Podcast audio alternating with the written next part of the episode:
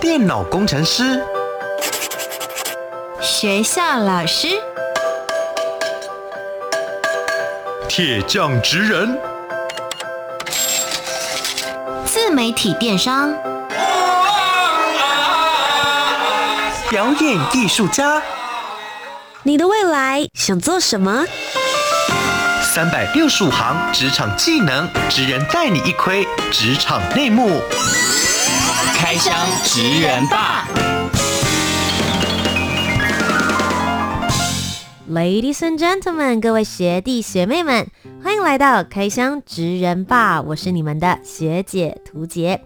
今天节目当中呢，要为大家邀请到的是一位学姐，她所做的工作呢蛮酷的。我觉得十年前可能没有这个职业，但现在有很多人都在学习这项技术。那究竟在这项技术里面有哪一些的门槛？今天节目当中也为大家一一的来揭晓。先来听听今天要跟我们分享的 Jasmine 学姐的声音。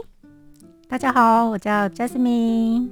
Jasmine 学姐究竟在做什么职业呢？我们来听听她的三个职场关键字，大家一起来猜猜看。Master 职人 Key Words。首先，第一个职场关键字是专业飞行，所以你是空服员？嗯，不是，但是就是离开地球表面 相关。对，离开地球表面相关，意思就是他的职业不完全是老老实实的、脚踏实地的部分。可以这么说。然后可以用那个鸟的视野哦，可以用鸟的视野来俯瞰大家。我们看起来可能每个人都是一个米粒这样子。对，OK，所以大家应该已经有点点概念了。至少它是一个在空中的。好吧，就是介于陆地与天空之间的这个位置。对，好，接着第二个职场关键字又是什么呢？遵守法规。遵守法规这件事听起来就是，其实一般人也都要吧。我们会遵守法律啊，但你们要遵守的法规跟我们大家平常想象中的这些法律有些什么样不同吗？诶、欸，可以往大概是像交通安全那个部分去想哦。对，因为空中也需要交通安全哦。是就。空中的话，如果大家彼此航道打架的话呢，可能就会发生一些危险性了。所以对他们来说，遵守法规也非常的重要。是最后一个职场关键字是什么呢？完美影像，这是什么意思？嗯，我们可以从上帝的视角来看世界。好，所以其实我觉得这三个组合起来，答案已经呼之欲出了。请问 Jasmine 学姐，你在做的职业是什么呢？空拍摄影师。是的，空拍摄影师算是近年来非常夯的一个职业。随着空拍机的普遍普及，感觉好像很多的 YouTuber 们也会开始使用很多空拍机的画面。但大家可以想象一下，其实空拍以前是相当困难的哦。齐柏林导演其实以前他为了要拍一个空拍的画面，他可能要跟很多的这个航空公司来去做合作，甚至是要经过非常危险的方式才能够拍摄到。但现在呢，有空拍机以及空拍摄影师。每一个人感觉都可以拍出美好的画面，但如何在法规之下做专业的飞行，找到一个专业的画面？今天节目当中，我们就为大家一一的来开箱这个职业了。那首先，我想要问一下 Jasmine 学姐，你自己本身踏入这个职业多久？当初为什么会开始要来做空拍摄影师呢？目前踏入这个行业，大概呃，严格来讲，应该是有两年多的时间，大概是疫情。开始到现在，嗯，这个这个时间点，所以它对你来说算是一个疫情转职吗？算是，嗯，算是，因为我以前的工作跟完全跟空拍摄影师搭不上边。你之前在做些什么？我之前有待过银行，然后也有在旅游业待过，嗯，对。那当初在决定这个疫情的时候，要转换一些人生的跑道跟方向，为什么选择了空拍摄影师？主要是呃。好几年前，的齐柏林先生他的看见台湾的一些摄影，还蛮感动的。嗯。然后那时候我是在从事旅游业，嗯，那我会希望说，哎，是不是用不同的视角来看我们台湾，甚至于来看世界，嗯。所以齐柏林那个导演他的一些空拍的画面，让我很多很多的感触。嗯。所以我就想说，哎，我想要来接触这个职业，然后看看。是不是有什么可以就衔跟旅行可以衔接得上的，嗯、对。所以这个时候，大家想象说，我自己要成为一个空拍摄影师，跟你真正成为空拍摄影师中间，其实你要学习蛮多的技能。你是透过什么样子的方式，才一步步走过来，让它变成你的专业的呢？嗯，呃，首先当然是先收集资讯。那这方面的资讯，大部分是从我们台湾的民航局嘿下去搜寻。嗯、那所需要的技能，当然就是操作的技能，就像我们一开始去学习开车一样。对，那开车的话，你要练习怎么样让飞机操控安全，然后风速来的时候，你能够让它稳定。嗯，虽然现在机器都很发达，但是呃，民航局考试的时候，大部分都是像我们手牌跟自排的意思是一样。嗯，考试的时候大部分是考。手排的方式，嗯，对，然后比如说风速来了，你能够让飞机能够稳定的，就是如果有乱流来的时候，对对对对对 对，你要怎么样让乘客不会晕呢？对对，对，就是这个意思了，对对，让它让它很稳定的，不要乱飞，然后稳定机、嗯、飞机本身，嗯，对，那。我当诶、欸、前端作业的时候，我是呃花了很长的时间练习，嗯，每一天大概就是飞几颗电池啊，然后对花蛮长一段时间练习，然后才去参加考试，嗯，那考试的话需要两个部分，一个是学科的部分，一个当然就是术科实地操作的部分。嗯是是，那像我想要知道，你从真正开始决定，然后去学习，然后一直到考试完成，嗯、大概中间这个是要花费多久的时间？呃，因为那时候我刚好搭搭到末班车，所以末班车就是考试的制度要更改，嗯、所以我大概前后严格来说，我花非常短的时间，大概两个月的时间。我这样算非常短哦。对对，我我非常短，因为。因为那个，我考完试之后才知道，说原来在这个行业的大师，嗯、他们其实，在空拍这个摄影这部分，其实已经很多年的经验了。嗯，对。那我想说，哇，我才我才花两个月的时间，然后。对，就有点受宠若惊，好，有点紧张。所以就是两个月之后，你考到了证照，嗯、正式的开始上工。你记得你拍的第一场活动，或是接到的第一个案子是什么吗？然后你当时的心情是什么？呃，最兴奋的就是 那个，也是最印象最深刻，就是我们台湾的自行车节。嗯，对。那非常兴奋是那一天，我们我们从高雄出发。抵达花莲的时候是半夜了，大概大概已经是过了凌晨时间，然后我们大概是小睡一下，然后早上四点就要起床开始准备，对，然后就开始拍摄，然后一直上武岭。然后对，跟着自行车，他们我们我们虽然是在天空上飞，可是我们有时候要跟拍，对对，跟着他们拍。然后其实那一整天拍下来已经是下午的时间了。然后下午的时间，我们又从五岭那边回到。那个高雄这样子，嗯，这是让我觉得很印象深刻的一个部分。哎、欸，我很好奇，像你们这样子一个空拍的团队出去，嗯、大家有时候想的都很简单，就是我就是一个人搭配一台机器，然后出去就可以完成任务。嗯、但事实上，如果是一个比较完整、谨慎一点的配置来说的话，一次出击拍摄大概会需要哪一些团队中的角色，大家合力完成？跟我们分别介绍一下这些职务跟这些角色分别有些什么样子的功用。那个团队大概正常来说，大概是需要三到四个人。以以正常规模来说是四个人啊。嗯。那以呃现场来说是有驾驶员。嗯。驾驶员我们俗称为飞手。嗯。那他就是现场的主要的。操作者对，那第二个是副驾驶，嗯、那我们会称他为云台手。是，所以云台手他就是会有需要一些上传一些文件啊，或者是说现场设定一些，嗯、然后也当然也是辅助主要的飞手。那他有时候也会做一些飞行的事情。嗯哼，对。那第三位的话，他我们俗称是现场的观察员。嗯，对，现场观察员。那我们也可以称他为目视观察员。对，都可以。那他就是依照现场的安全，然后看飞手跟跟云台手两位，就是现场的整个状况，他要掌控的好。嗯，对。那第四位的话是塔台的进驻人员，我们称为联络官。那这个联络官是不在现场的，他通常会分驻在，譬如说桃园的机场或者是高雄的机场。对，但是不是在机场？那我们所想象那是可以看到飞机的，不是，它是很多仪器，嗯，对，很很多仪器，然后有点像。交通指挥者，嗯，对，然后仪器的话，它会先让民航机跟军机先飞，嗯，飞完之后，如果说无人机有空档可以起飞的话，联络官的重要角色在这里，他就必须要联络现场的飞手说，啊，你现在可以起飞了，嗯，这样子。那我想要请问一下，像如果画面，比如说现在是要靠。这个目标物很近很远，然后速度或者是整个所谓的画面美感的部分，这个操控就会是由飞手来决定的吗？当然，OK。对，还有现场，如果说这整个是一个活动的话，还有如果现场有导播的话，嗯。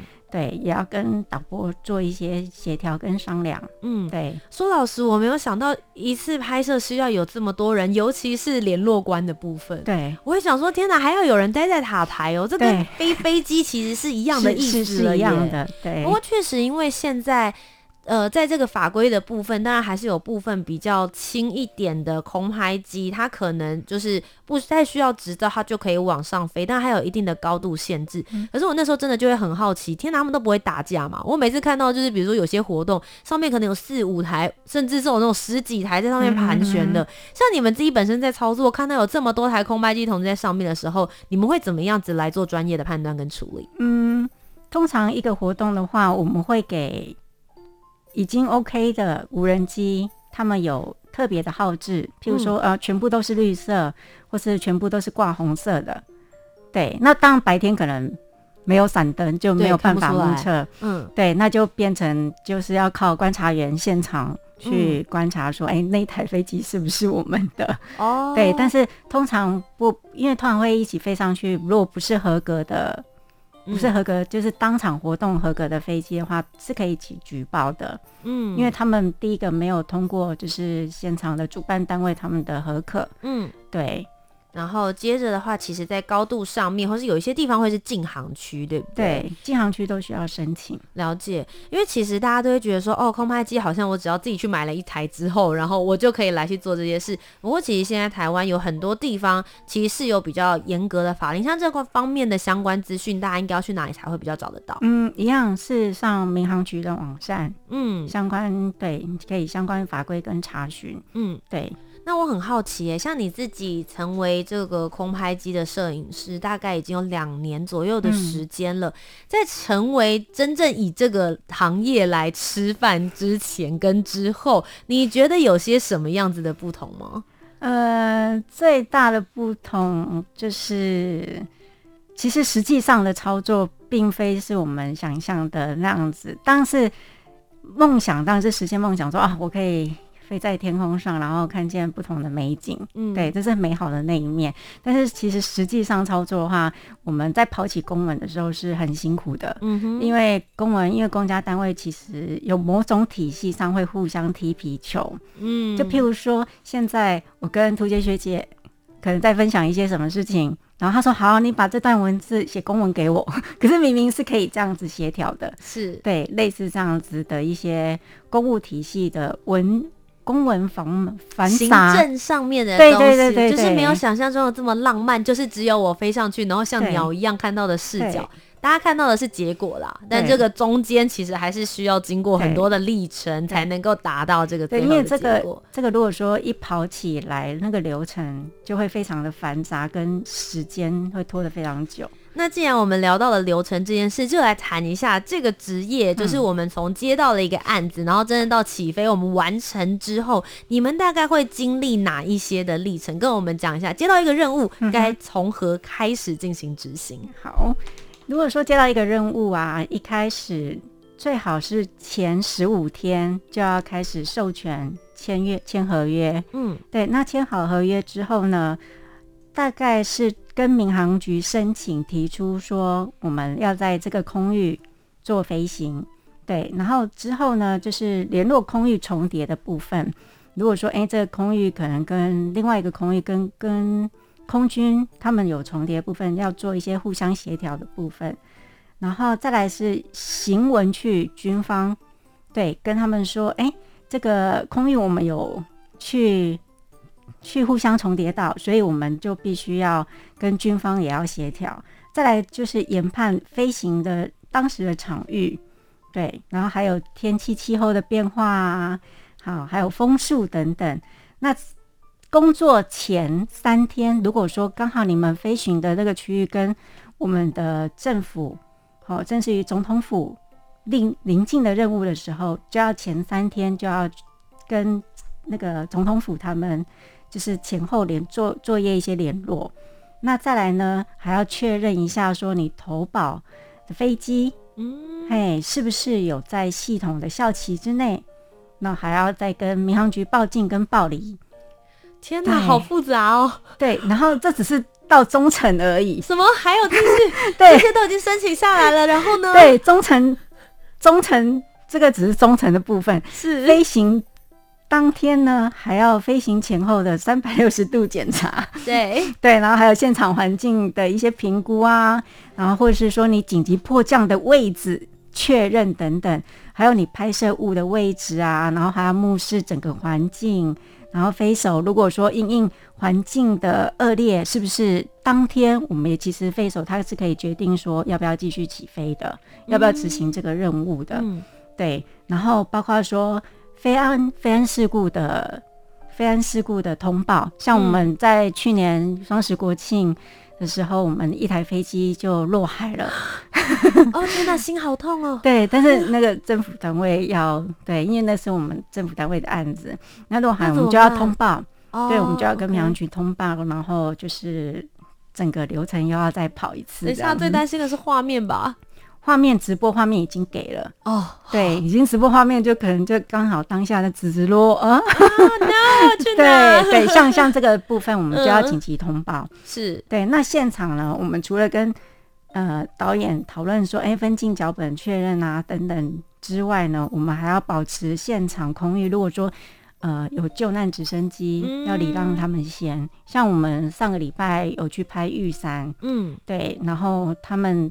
无人机的部分都不能起飞，因为他们一整个上午刚好都是在空难救急这样子。哦，了解。对对，这个的相关资讯其实就变成是现场的时候必须要进行临机应变。对，很多人就会想说，观察员其实没关系啊，我一面飞，我可以一面看。有的时候你真的没有办法顾及这么多事，嗯、因为飞手也许你在看的是荧幕，对，你在看荧幕现在的画面整体的状况，你。无暇去顾及旁边的这些救难直升机，甚至是其他的空拍机，所以确实，我觉得在这样子的严谨的状况之下，才能够真的保证出来好的品质跟好的作品。但其实刚刚 Justin 学姐也提到说，诶，她拍过很多不同的场合，然后不同的场域，其中有没有觉得比较特别一点的，拍过一些比较印象深刻的呢？古装剧的拍摄。古装剧，对，还有古装剧怎么会需要空拍机？这么古老，哪有空拍机啊？现在有很多画面，他喜欢喜欢让让昂，就是很大的画面，大景，嗯、是对，在哪里？像譬如说，像很多那种万马齐。骑奔的那一种，类似那样子，然后他们就希望能够飞高，看整个很好像很壮观、很奔腾的感觉，或是那个，我知道以前皇帝出来的时候有百官朝拜，然后那种大家全部跪拜的时候的那个画面，对对对。哇，你那个时候拍是在哪里拍摄？那个时候是在那个一个山区，嗯。对，比较靠近玉山的地方，嗯，对，所以他们想要拍的也是比较类似像那种大自然的大自然大空景，一个空景，对，哦，这个蛮特别的，因为如果在你做空拍摄影师之前，应该是没有机会接触到这样子的 剧组环境，哎、对不对？对。然后除此之外的话，也有拍过像是国军的宣传片，对，国军的也有宣传片。国军宣传片又是拍些什么内容？就譬如说从海陆啊。然后，譬如说海军的船，嗯，对，然后陆军他们怎么运作，对，就整个一个宣导片啊，嗯、就是关关于那个陆海空的宣导片、嗯。不过我自己最好奇的还是你之前有提到说你们有拍摄一些烟火的案子，嗯、哼哼哼，因为我会觉得烟火他们就是发射到空中，然后是。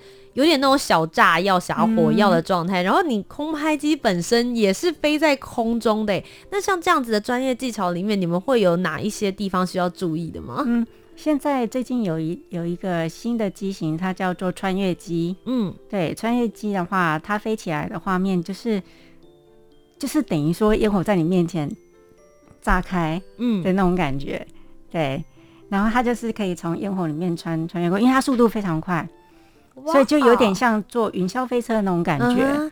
对，那一般的无人机就有点像小鸟飞行是的速度，然后穿越机它的速度就像坐云霄飞车。对，那你们也会有不同的机种，那需要再做重新的学习吗？嗯，倒是不用，但是基本上呃，留意一下它的操作模式就可以了，嗯大家习惯一下它的方式就可以了。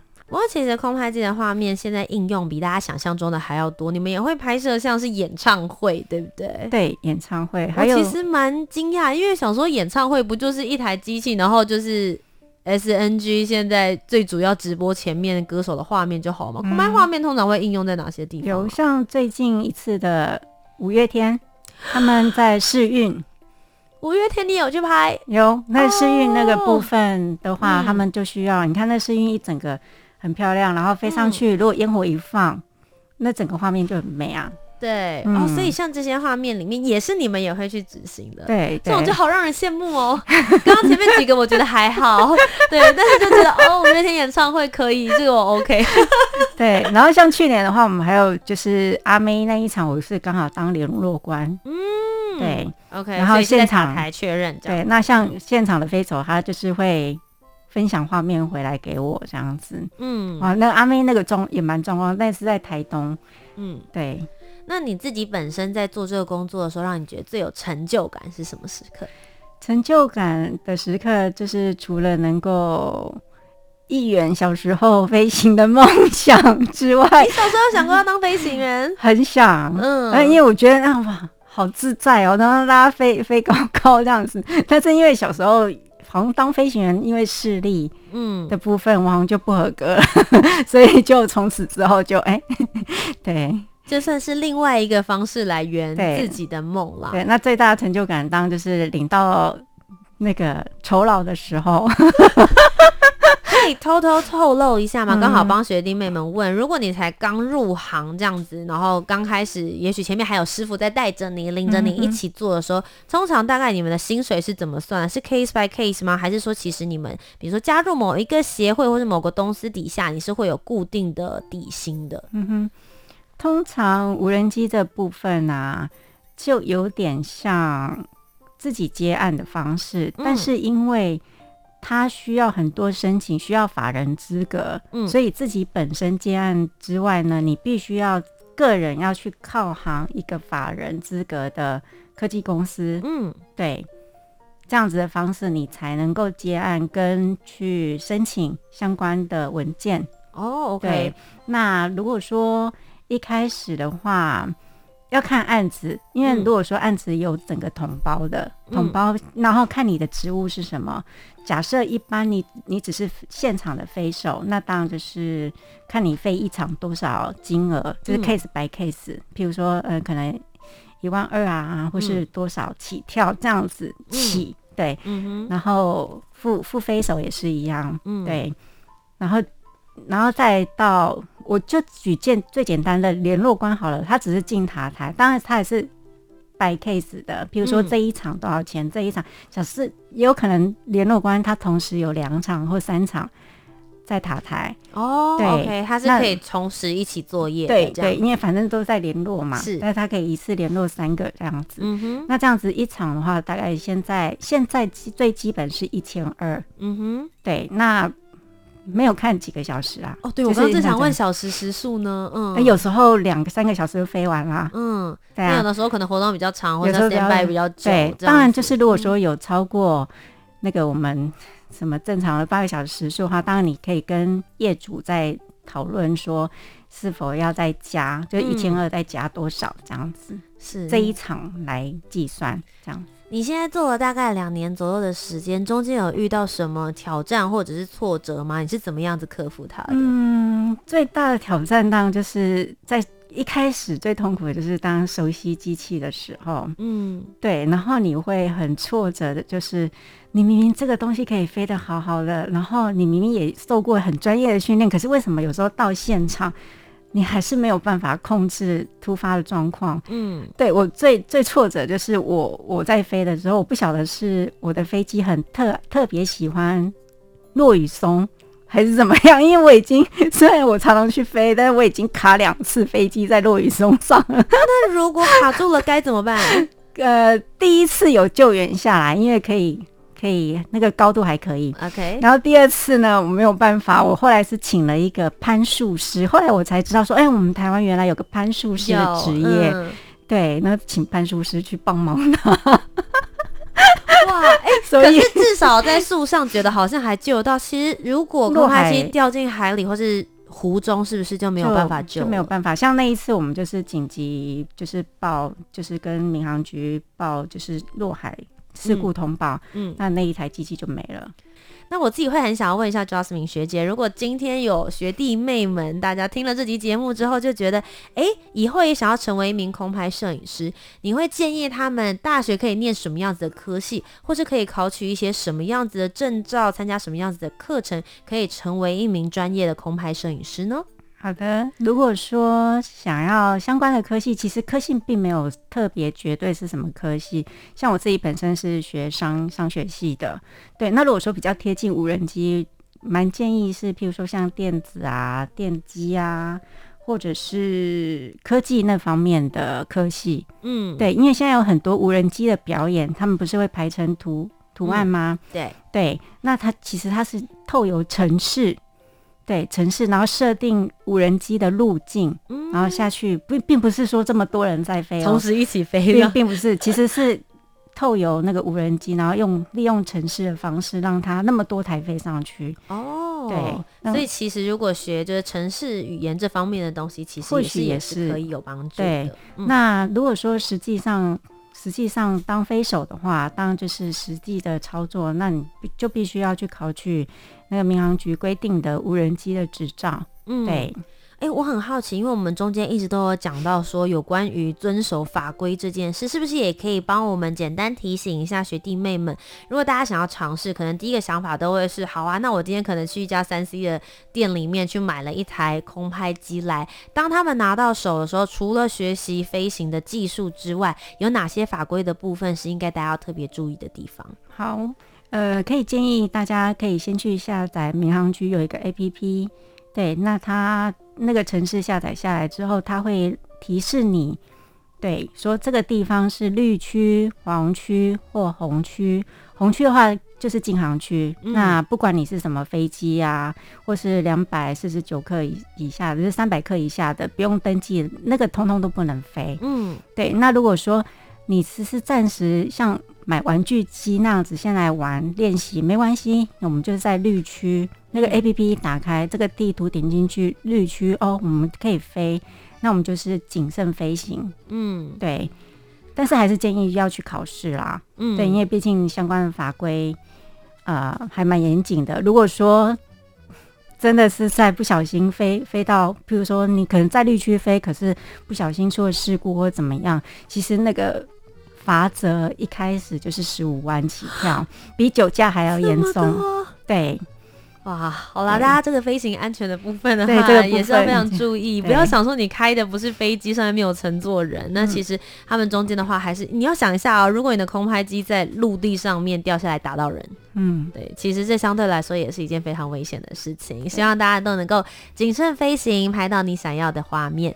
今天非常谢谢 Jasmine 学姐来到我们的节目当中。谢谢如果大家之后也想要 follow 更多她的空拍作品的话，大家在网络上面搜寻什么可以找得到你呢？嗯，大家可以。搜寻飞能科技，嗯，或是 Jasmine 行访世界角落，都可以找得到你的相关的画面作品。今天非常谢谢 Jasmine 学姐来到开箱职人吧，为我们开箱了空拍摄影师。最后想要问一下 Jasmine 学姐，你觉得空拍对你来说是什么呢？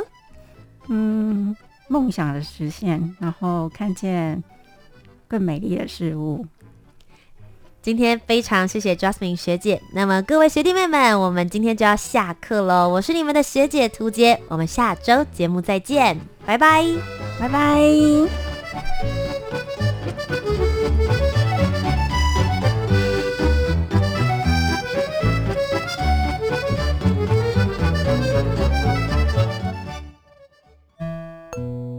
台湾没，有 feel 的声音。